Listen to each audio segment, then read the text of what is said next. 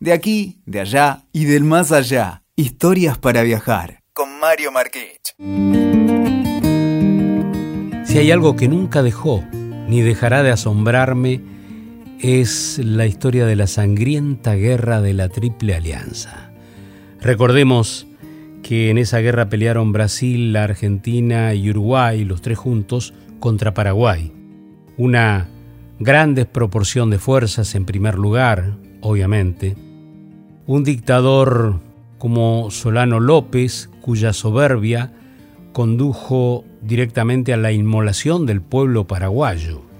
Una guerra terrible, cuestionable, casi inexplicable, pero que dejó un saldo horroroso, como todas las guerras por otra parte, pero esta es bastante cercana a nosotros. Dicen que Paraguay perdió el 60% de su población masculina en esa guerra. Y qué curiosidad, yo hace unos días estuve en el Museo Histórico Nacional mirando cuadros que el artista Cándido López, argentino, pintó sobre esa contienda con excepcional realismo, porque él mismo había sido soldado. Y de hecho esos cuadros tienen el valor testimonial porque no había documentos gráficos en ese momento que ilustraran lo que fue la guerra. La, la fotografía estaba recién empezando y si hay, digamos, algunas improntas fotográficas, son situaciones como algún edificio, pero no, no reflejan la acción de la guerra. Y los cuadros, minuciosamente pintados, son precisamente, reflejan bastante bien el drama de la guerra. Este hombre, Cándido López, perdió su brazo derecho siendo soldado, como ya dije, por la explosión de una bala de cañón. Y aún así, cuando la guerra terminó, él aprendió a usar el pincel con la mano izquierda, un prodigio verdaderamente de voluntad, para reflejar entonces crudamente lo que él recordaba de los combates, de los cruces de ríos, de los ejércitos, de los campamentos, de los hospitales de campaña. Obviamente él había tomado notas, bosquejos, croquis, dibujos en carbonilla de todos estos episodios en los tiempos muertos que tenía durante estos cinco años de combates. Pero con ser una historia en sí mismo, hoy vengo por otra historia de esa guerra.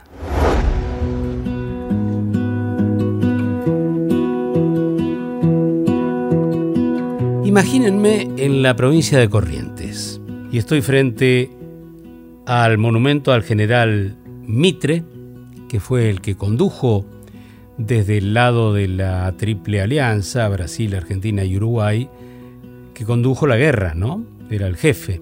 Y al lado del monumento, o digamos como forma integrante de ese monumento, está el de las cautivas, emplazado en el Parque Mitre, ahí frente al río en la provincia de Corrientes. Y las cautivas son el centro de mi historia de hoy. ¿Qué son las cautivas? Ellas son el paradigma por excelencia de la guerra del Paraguay. En ellas se encarnan el sufrimiento de los civiles en el conflicto armado. Son, digamos, las heroínas históricas de la provincia de Corrientes. Vamos a la reseña histórica para poner las cosas en contexto, como siempre me gusta hacer. Fue un 13 de abril, echemos la vista bien atrás, ¿eh? un 13 de abril de 1865, un, sí, un jueves santo. Las tropas del dictador paraguayo Solano López invadieron Corrientes tras un bombardeo previo de la ciudad desde las cinco embarcaciones de guerra que se separaron allí y se detuvieron frente al río en la costa, y al no encontrar mucha resistencia por parte de los correntinos desembarcaron con 4.000 soldados. Bombardearon indiscriminadamente con bala y metralla y murieron muchos civiles. Y la resistencia desde Corrientes frente a este ataque inesperado se hizo con solo 120 hombres a los que se sumaron algunos voluntarios. Pero claro, después de un día y con la llegada de los 4.000 combatientes paraguayos que desembarcaron, el gobernador correntino Manuel Ignacio Lagraña se retiró al interior de la provincia, escapando hasta el pueblo de San Roque, desde donde trató de eh, organizar la, la resistencia, tratando de dar aviso al gobierno nacional de este inopinado, así inesperado episodio. La resistencia se prolongó hasta la, hasta la reconquista, ocurrida seis meses después. O sea que Corrientes estuvo ocupada por los paraguayos durante seis meses. Allí es que las fuerzas nacionales, digamos ya declarada la guerra, los expulsaron y la guerra continuó ya en territorio paraguayo. Pero durante la ocupación hubo juicios sumarísimos y el más leve motivo de patriotismo argentino era castigado por los paraguayos con la pena de muerte. Tres correntinos traidores, sumados a las tropas invasoras, conformaron un triunvirato que ejerció la ficción de un gobierno manejado como, como títere en realidad por los jefes militares paraguayos. Pero sucesivas batallas terrestres y navales, una vez que fue organizada la resistencia, fueron minando el poderío del invasor hasta que López ordenó la retirada de vuelta hacia Paraguay. Hasta hoy, la verdad que la guerra es en Corrientes una suma compleja de dolor, de gloria, de heroísmo, de terror y de vergüenza. Todas esas cosas juntas.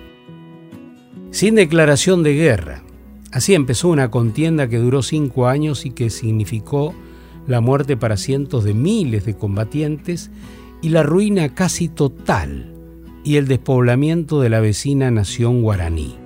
¿Y por qué empezó la guerra? Porque también esto es para ubicar las cosas en su debido contexto. La guerra se desató luego de las sucesivas negativas del presidente argentino Bartolomé Mitre a permitir el paso por territorio argentino de tropas brasileñas y paraguayas que estaban enfrentadas por viejas cuestiones limítrofes entre ellas. O sea, Argentina en un momento se mantenía al margen de esas peleas que tenían entre brasileños y paraguayos. Brasil acató la decisión, pero Solano López, testarudo, soberbio, invadió Corrientes y encendió la mecha de la guerra que traería a los correntinos un extenso periodo de muerte, de terror y de pesares inesperados. Y volvamos entonces ahora a las mujeres de nuestra historia. ¿Quiénes eran las cautivas? Las cautivas eran un grupo de damas relevantes de la sociedad correntina que fueron llevadas en cautiverio por los paraguayos en represalia por la conducta de sus maridos, de sus esposos, quienes la mayoría de ellos eran militares que respondían naturalmente a Mitre en la guerra de la Triple Alianza, simplemente porque eran argentinos. Era un capítulo trágico de los muchos que hubo en esa guerra. Fue este precisamente la detención de cinco matronas correntinas en una madrugada de julio de 1865 y que tuvieron que pasar por un cautiverio de más de cuatro años en el que atravesaron penurias inimaginables de todo tipo. Primero, claro, los paraguayos irrumpieron en Corrientes y en la propia ciudad de Corrientes se las tomaron como rehenes y las llevaron a los calabozos del antiguo cabildo. Y luego, como dije, las llevan secuestradas al Uruguay. ¿Qué pasaba? ¿Por qué hicieron esto?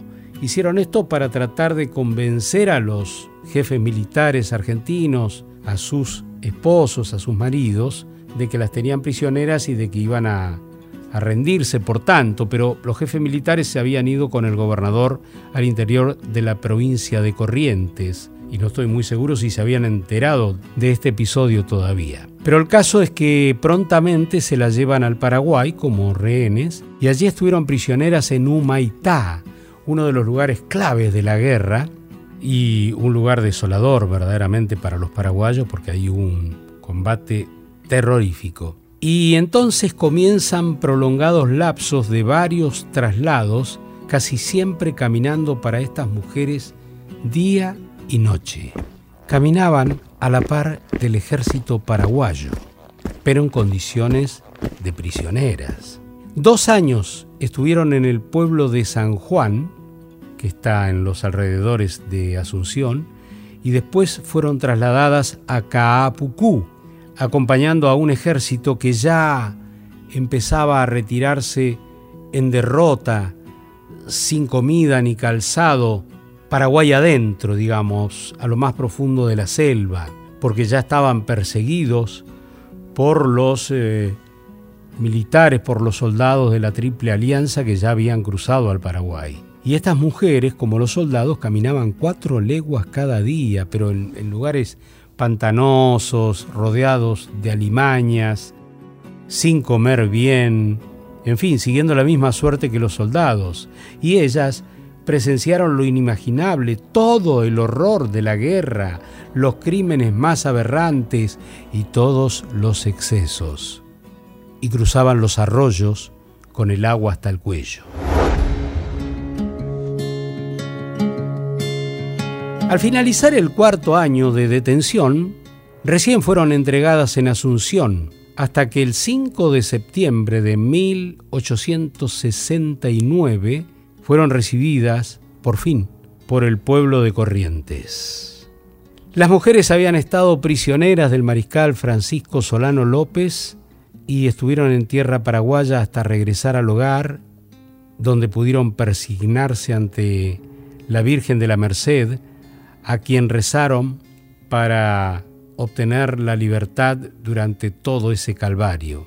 Y ellas prometieron entonces a la Virgen que lo primero que harían cuando volvieran a pisar suelo correntino sería caminar hasta la iglesia para agradecer su suerte, aún incluso antes de ir a saludar y a encontrarse con sus familiares. Dicen los que registraron aquel penoso regreso que ellas volvieron envueltas en harapos y descalzas. Y yo estuve hablando con el director del Museo Histórico de Corrientes, Miguel González Ascoaga, me dijo que la invasión paraguaya convierte a Corrientes en el primer escenario de la guerra y fracciona terriblemente a la sociedad correntina. Mario, me dijo, familias enteras se dividen. Y después de la guerra cae un manto de piadoso olvido. Como tema de historiografía prácticamente no se escribió nada sobre esa guerra tan terrible. Todo se silenció. Es interesante esto, ¿no? Porque la guerra, la invasión, digamos, de los paraguayos fracciona terriblemente a la sociedad correntina. Porque había un vínculo muy estrecho. De ahí viene el guaraní también, ¿no? Eh, Corrientes es el único lugar donde se habla del guaraní como en Paraguay, de tal modo que hay un vínculo estrechísimo. Y hubo parte de la provincia de Corrientes que estaba del lado paraguayo. Pero todo eso manto de olvido. El caso es que heroínas históricas de la provincia prometieron, como les dije, a la Virgen de la Merced, volver para agradecer su protección al final de la guerra. Le habían estado rezando durante más de cuatro años. Y lo hicieron. Y ellas, un dato importantísimo, jamás hablaron de esos cuatro años en los que vivieron cautivas y sus cenizas están en un panteón especial dentro de la iglesia catedral desde 2007.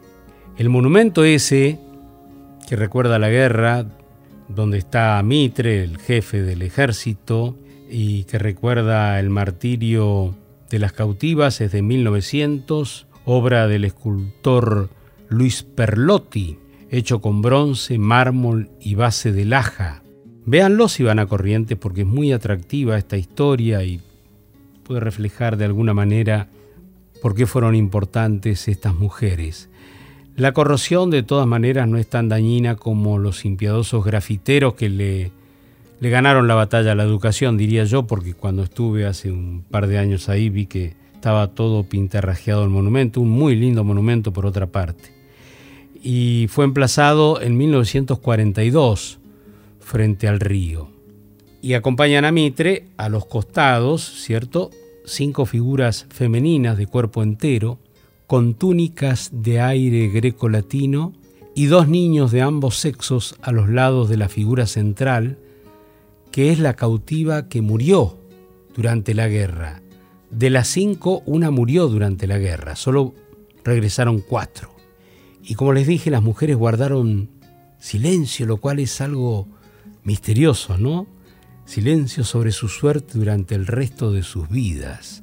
Presumiblemente, digo yo, la experiencia que vivieron como rehenes de la soldadesca desenfrenada y cada vez más enojada con los argentinos, por ejemplo, como también con, con uruguayos y brasileños, pero ellas eran argentinas, debe haber sido una experiencia suficientemente dramática porque habrá puesto como, como muy locos a todos estos soldados y yo digo como para que nadie jamás osara hablarles siquiera del tema hasta que llegó el momento de su muerte. Hoy, las cautivas forman parte de esa intensa marca provincial que yo llamo la correntinidad, que esto digamos que es como una serie de episodios, de hechos, de episodios históricos y culturales que a la provincia la hacen única entre sus pares. Por ejemplo, está el culto del Gauchito Gil, por ejemplo, de San La Muerte y demás cultos por el estilo, pero además, por supuesto, está, digamos, la presencia imponente del chamamé, ¿no? Como, como su música ancestral, el idioma guaraní, la guerra de la Triple Alianza en sí misma, porque recordemos que en Corrientes fue en la única provincia argentina donde hubo combates relativos a la guerra de la Triple Alianza.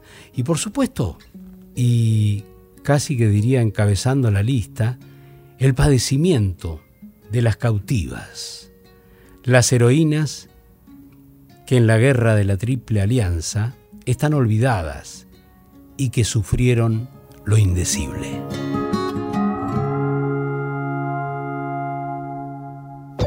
Escuchaste Historias para viajar con Mario Marquich. WeToker. Sumamos las partes.